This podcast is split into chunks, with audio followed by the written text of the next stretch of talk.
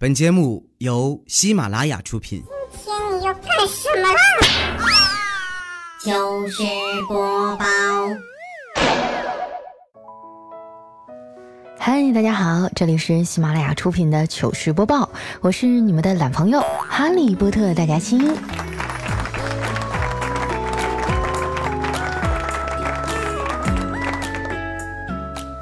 随着淘宝感恩回馈的结束哈，双十一呢终于彻底完事儿了。我估计你们的手也剁完了。有句俗话说得好啊，一方水土养一方人，说的大概啊就是我们这些钱花光了的人吃土的状态和方法。不过呢，相比于剁手购物哈带来的钱包缩水，更让我心塞的是啊，我又过了一个光棍节。你看啊，言承旭都和林志玲复合了。结果老娘还是一只单身狗。但是呢，我觉得言承旭啊选择在双十一以后承认复合啊是很聪明的。如果选在双十一当天啊，那不就得帮林志玲清空购物车了吗？真没想到哈，言承旭浓眉大眼呐，竟然还打起这种小算盘，我真是对他太失望了。我决定了哈，下次双十一之前呢，我一定要脱单，我一定要找一个帮我清空购物车的人。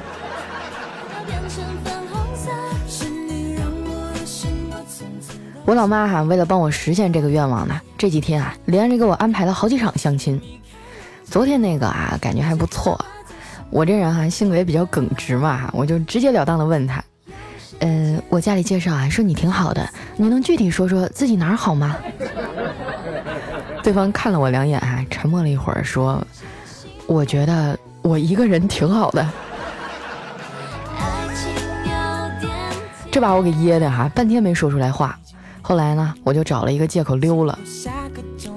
我一个人啊，在街上闲逛，发现旁边呢有一家牛排店还在搞活动，门口的玻璃上写着啊“双十一狂欢继续，单人用餐啊享六折优惠”。我朝里看了看啊，虽然里面呢都是些小情侣，但是啊还有几个空座，于是呢我就开心的进去了。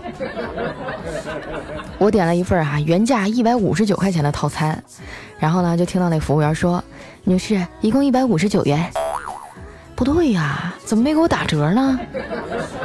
然后我就提醒他，我说：“哎，你好，我只有一个人，所以应该……呃，你懂我的意思吧？”他点点头说：“哦，我懂了。厨房做好了，给这位女婿打包。”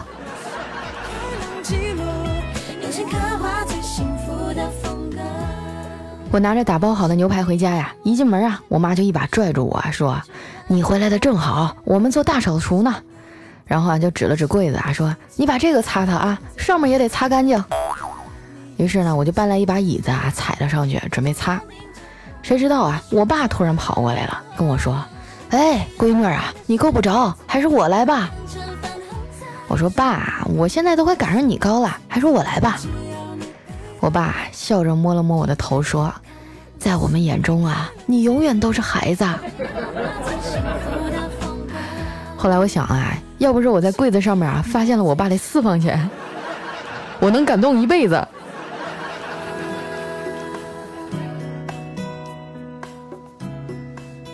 擦完柜子啊，我蹲在地上拿小抹布啊使劲的擦地板。这时呢，我妈突然推门进来了，直接就一脚踩我手上了。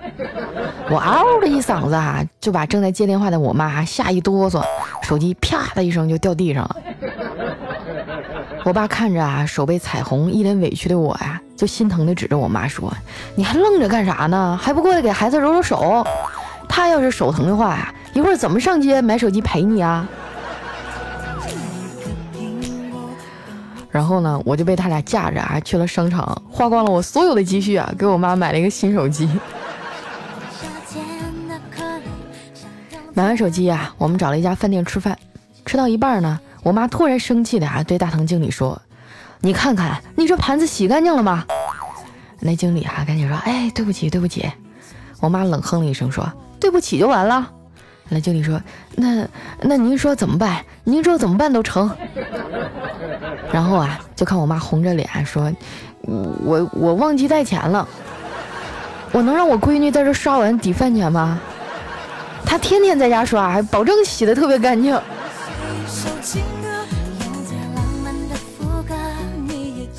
后来呢，还是我跟魏大人啊，用手机上借了两百块钱，人家才放我们走的。说到老魏这人啊，还真不错。我最近呢迷上了摄影啊，他知道以后啊，就跟我分享了好多手机拍照的实用技巧。就比如说啊，拍微距呢，可以在手机镜头上啊滴一滴水之类的。他还鼓励我啊，要多积累一些经验，攒点钱啊再买单反。我当时特别感动啊，我说魏哥，那你拍照技术这么好，也是这么一步一步走过来的吧？魏大人啊看了我一眼说，哦，那倒不是，我有钱呀，我当时直接买了单反。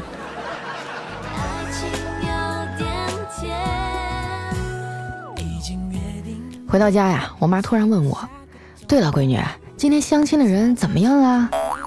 我就敷衍的说：“哎呀，没啥感觉，就还还行吧。”我妈接着说：“那你就先处处看呗。”我说：“对方好像也不咋热情，我也拿不准啊，是该继续接触还是就此结束呢？”我妈想了一会儿啊，说：“那要不你爸咱仨斗地主吧，赢了的说了算。”我爸就有点看不下去了，说：“媳妇儿啊，这么重要的事儿，斗地主决定是不是有点草率了？”我妈想了想，说：“也对，那那就三局两胜吧。”后来呀，我们斗了半宿的地主。第二天，我这黑眼圈都出来了，无精打采的去上班啊。一进门呢，我就看见丸子啊，比我还丧气的坐在那儿叹气。我啪的一下拍了他的后脑勺，说。你又咋的了？哎，丸子转过头啊，说：“佳琪姐，你说我现在不敢吃不敢喝的，这怎么又胖了呀？” 我说：“你光节食不行，你还得多运动啊，跑步就能减肥呀。”丸子无奈地说：“我跑了呀，可是也没有啥效果。”我用质疑的眼光啊看着他说：“你跑了？你啥时候跑的呀？”他说：“我就是我每天早上上班快要迟到的时候都跑啊。”后来我想了想啊，说要不你养个宠物吧，你天天照顾它，陪它玩，多少啊也能跟着动动。那丸子听完啊，眼圈立马就红了。说起这个我就伤心。前些天啊，我养了一只小仓鼠，特别可爱，我把它当宝贝儿一样的爱护着，还给它买了一套 DIY 的别墅。周末呀，我累了好半天才组装完，然后我就往后退了几步啊，想看看整体效果，然后。然后我就一不小心把仓鼠给踩死了，我只能安慰他说：“没事儿，你还年轻啊，总会有鼠的。”丸子就哭丧着脸说：“哎，不年轻了，我现在都有白头发了。”我抬头看了看啊，说：“就一根儿，我帮你拔了。”丸子听完啊，立马就抱住头说：“不能拔。”人家都说了，拔一根啊，就会有十根头发都变白的。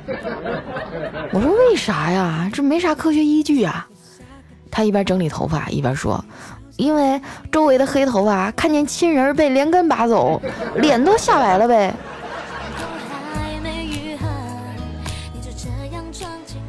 相比我和丸子啊，调调的命就好多了。调嫂呢，最近对他特别好，双十一啊还给他买了好多东西。我跑过去啊，羡慕地说：“调啊，嫂子都给你买啥了？”哎，调调得意地说：“哎妈，给我买老多了！我跟你说，我媳妇儿哈真的是史上最好的媳妇儿。双十一啊，她总共买了二十四样东西，一共花了四万零三百六十五块钱，其中啊有二十三件都是给我买的。”说完了，他一边打开手机啊，一边说：“来，我给你们看看啊，我媳妇儿那个四万块钱的包长啥样。”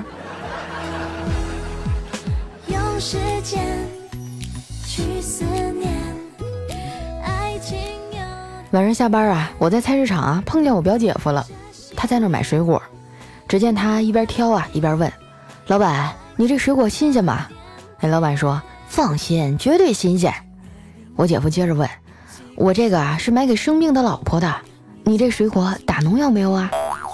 老板愣了一下说：“哎呀，没打，要不你回家自己打吧。”哎呀，这一天天都想啥了？你们这是要谋杀呀？我赶紧上去打招呼啊！我姐夫看见我，热情地说：“哎呦，二丫头啊，好长时间没来我家玩了，你小外甥都想你了。”我赶紧说：“是吗？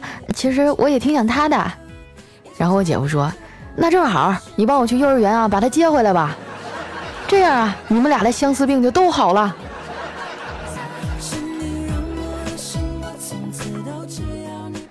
等我到了幼儿园的时候啊，孩子们还没下课，正围在一圈啊表演节目。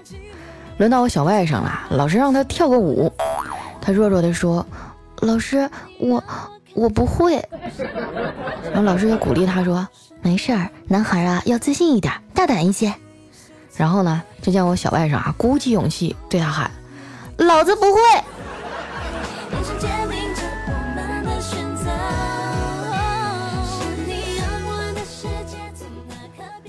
外甥看到我啊，晚上过来接他，还挺高兴。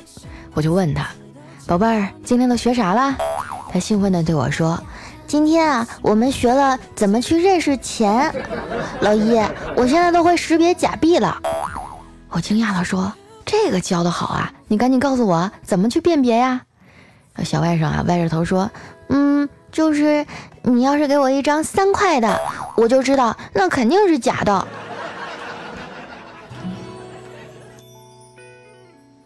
到了我姐家哈，一进门呢就看见我姐瘫在沙发上，我姐夫呢在忙活着做饭。我外甥见状啊，就凑了过去，黏着姐夫说：“爸爸，爸爸，将来我也能长成跟你一样的大人吗？”我姐夫啊一边切菜一边说：“是啊，再过二十年就行了。”然后呢，我外甥啊一脸憧憬地说：“那到了那会儿。”我就能用不着什么事儿都得先问问妈妈，可以想干什么就干什么了吧？我姐夫啊，突然停下手里的活儿，沉重地说：“别说了，儿子，连爸爸我呀，还没长大到那份上呢。”其实啊，这好男人都是调教出来的。我姐夫啊，之所以能像现在这样上得厅堂，下得厨房，关键呢，还是在于我姐的英明领导。他们家哈有一台称货的电子秤，哎，平时呢，我看朋友圈啊，别人发什么跪搓衣板啊、跪键盘啥的，那都弱爆了。在我姐这儿啊，只要我姐夫惹到他，他就会大吼：“去，去秤上跪三斤二两。”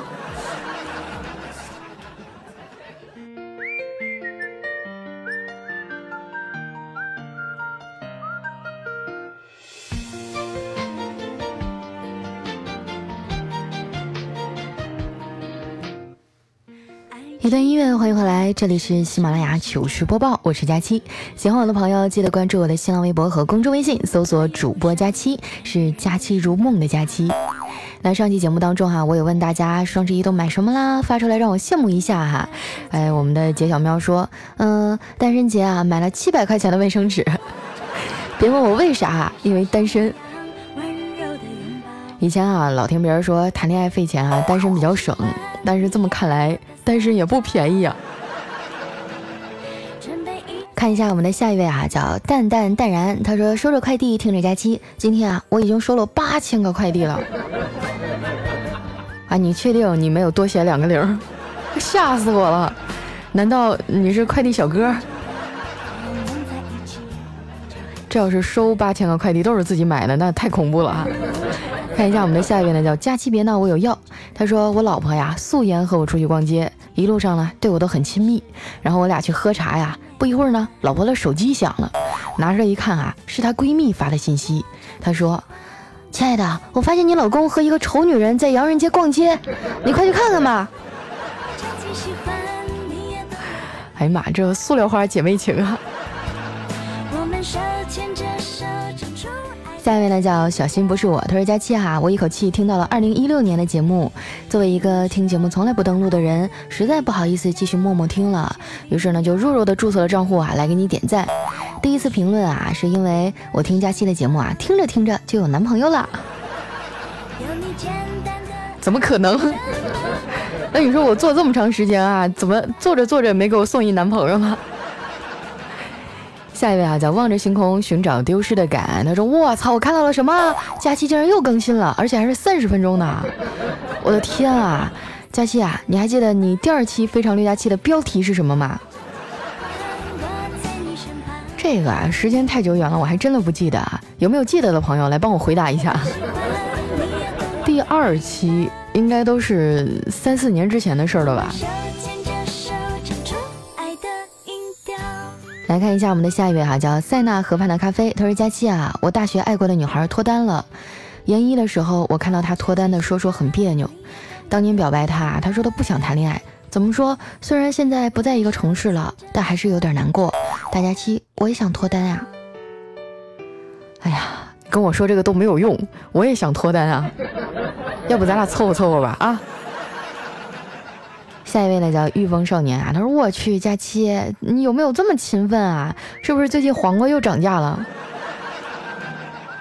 说什么呢？怪怪的啊！人家现在早就不用黄瓜了。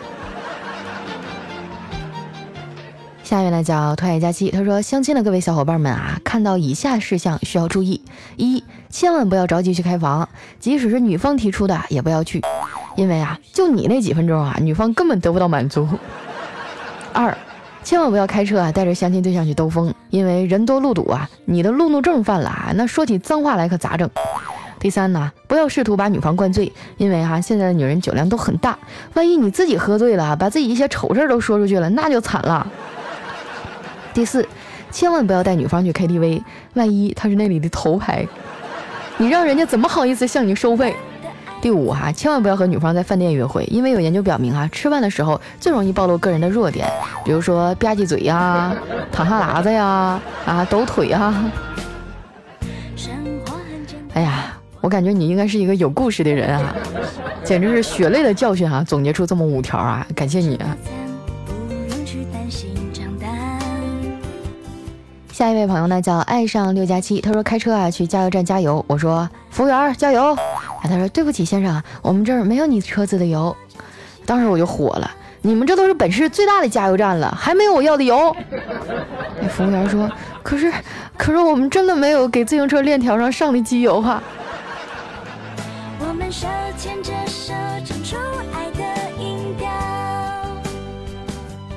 下一位呢叫追着太阳去流浪，他说课堂上哈老师让大家用发现、发明、发展造句儿。一位同学呢站起来说。我爸爸发现了我妈妈，我爸爸和我妈妈发明了我，我渐渐长大了，啊，发展长大了。我刚刚读到这句话的时候，整个人都是懵的哈，想到了我小时候造句的那些灰暗的时光，我就不知道为什么老师都喜欢让学生造句啊，这一排一排的点呢，哎呀。下面的叫 YSQG 亲爱，他说。五十六个闰土，五十六支茶，五十六支善良钢叉放你家，五十六支钢叉汇成一句话，叫你偷瓜，叫你偷瓜，叫你偷瓜，嘿！哎我，这个段子好老啊，真是的。其实我我蛮喜欢张杰的，还有谢娜的，我觉得人俩挺好。你凭什么叫人家闰土和茶呀？下一位呢叫小丫头温林，她说。我要跟你分享一个啊，高中发生的事儿。那时候呢，刚开学哈，有一天来的早，寻思下楼转转，前面有一学长啊，我就跟着他。眼看着他要转弯了，我就赶紧追上去。然后呢，他就去了男厕所，我站在男厕所门口就呆滞了哈，因为那个学校一层楼哈，只有一个性别的厕所。我永远不会忘记啊，他回头看我惊恐的眼神儿。遇到这种尴尬的情况怎么办啊？我教你一方法，你可以捂住脸啊，然后伤心的说：“啊，怎么全世界的人都觉得我很娘？”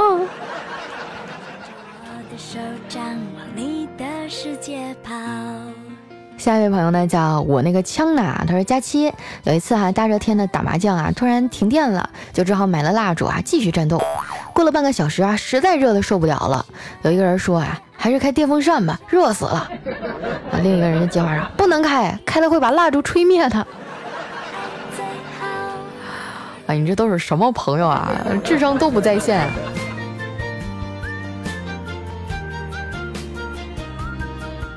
下一位呢叫小明是我，我就是小明。他说双十一晚上啊和老公一起奋战到了快一点多才睡觉，终于把购物车啊清空了。这几天啊就在家坐等收快递了。不知道我家小宝贝儿啊准备啥时候出来，天天都在紧张的等待。一切就绪，就等他来了。哦，我记得你，你是上一期啊和你老公一起在我节目里秀甜蜜的那个。都买了什么呀？是不是给宝宝买的衣服呀？还有各种东西呢？哎呀，好幸福呀！真的，每一次看到周围有朋友啊要生孩子的时候，我都会觉得我真的应该找对象了。下面呢叫佳期波车大，他说佳期姐啊，我支持你办一个粉丝见面会，让我们这些粉儿啊在一起聚聚。听了你四年了，在我的生活里已经离不开你了，很想和你见见呀，怎么办？可不可以年底有时间在上海办一个聚会呢？怎么说呢？主要是我就不知道聚会的时候说啥，因为我这个人哈，其实我我现实里面真的挺害羞的。我知道你们肯定都不信。不信你们去问小黑呀！真是的，我就是那种，你看我面对着电脑啊，怎么开黄腔，怎么说都没事儿。但是你要真让我对着你们，不敢想，估计我可能会唰一下脸就红了。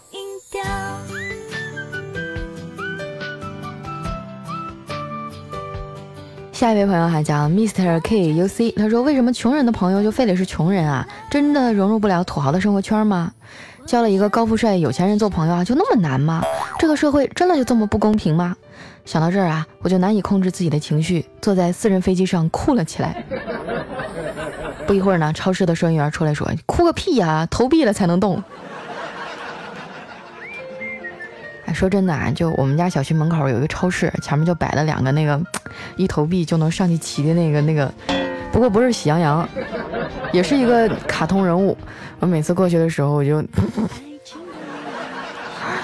特别想上去试试，但是我又不好意思。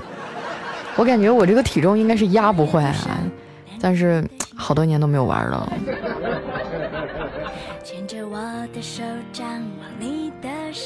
下面呢叫晶晶 OB，他说佳期啊，最最美丽的大佳期，因为爱你啊，我准备去你的老家东北看一下。我是南方人，我想问一下怎么带衣服呢？实在不知道呀。我想想啊，你这个季节去，我们那边已经下大雪了，你得穿棉裤和羽绒服呀。嗯，反正你就多穿一点吧。我看我爸前两天发的那照片，我们家那边下大雪，反正就是应该是特别冷的。但是你也不要太担心，因为北方的冷啊是物理攻击，你只要穿的厚一点就没事了。下面的叫爱情角落里的阳光，他说佳期啊，个人问题要赶紧解决呀，我九五后，宝宝都快一岁了，你得抓紧啊，不要拖了我们九零后的腿。我呸！我招谁惹谁了我？我怎么就碍着你们什么事儿了？天天在这打击我。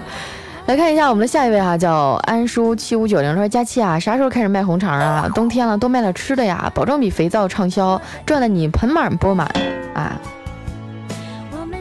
这个红肠的问题啊，因为我妈这一阵都在上海，等过两天都回去了吧？好吧。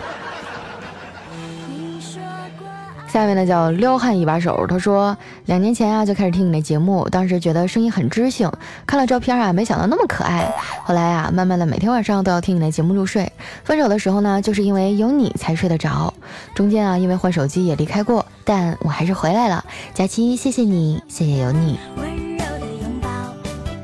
嗯，其实很多人都跟我说过，觉得我的长相和声音差别特别大。就是两个极端，因为听我的声音觉得比较成熟知性嘛，嗯，但是实际上我长得还挺萝莉的，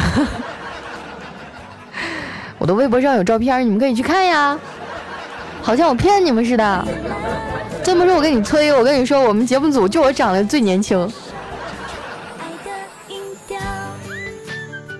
下面的叫 Hey Word，他说佳期爱你。高中的时候啊，理科男一枚，啊，那时候呢，老师总是轮流查寝。有一天呢，化学老师来我们宿舍查寝啊，第二天上课就说：“我教了这么多年化学啊，就没听过固体会传导气味的。”直到昨天啊，去男寝室查寝，那脚臭味，哎呀妈！佳期啊，我已经毕业了，可是我是一个干净的小伙子哟。下一位呢叫神经刀，他说：“佳期啊，我和你一样，什么都没有买。我是一个顺丰的快递小哥。我们在双十一这样的节日里啊，能做的只有不停的送送送。感谢有你的声音陪伴我，不再孤单，让我有了力量。哇，小哥辛苦了！这个双十一啊，真的快递小哥起早爬半夜的，特别的辛苦。所以呢，大家快递收的慢也尽量不要去催啊。这个人心都是肉长的嘛，行行业业都不容易啊！给我们的小哥鼓掌，啪啪啪啪啪，来，来看一下我们的下一位哈，叫撒手梅。他说我买了一只可爱的小凳子，还有一个家用小电器啊。我觉得我买这么点东西，剁两根手指头就够了吧？对你放心的剁吧，反正下个月还会长出来。下一位呢叫 summer 易星明，他说：“哎呦我的天哪，终于整了我的大假期了！我今年初二哈，五六年级就开始喜欢你，我会一直支持下去的。受到小姐姐的影响哈，我现在的理想也是当一名主播。佳期啊，我们快期中考试了，你赶紧祝我考试顺利吧。嗯，我希望你好好学习啊，考上一个理想的学校啊。这个当主播的事情就先搁一搁吧。我当年就是因为没考上好大学。”后来迫不得已才来当主播的。来看一下我们的最后一位哈，叫时间是个罪人。他说今天去超市买东西哈，买的有点多，这服务员算了一下，一共七百七十七元，我立马就得给他一千元，他马上啊就找给了我三百三十三元。我说你这么快就算出来了？他说那是我上学时候心算可厉害了，我是数学课代表，不会错的。我真的信了我。好了，那今天留言就先到这儿了哈，依然是喜马拉雅糗事播报，记得添加我的新浪微博和公众微信，搜索主播佳期。那同时哈，我的淘宝小店哈，在双十一也有活动，在淘宝上搜索“佳期未晚”或者直接搜索四幺五六四七零就能找到我了，可以调戏客服，我们客服也是一个蛮可爱的妹子哟。好了，那今天节目就先到这儿，我们下期再见，拜拜。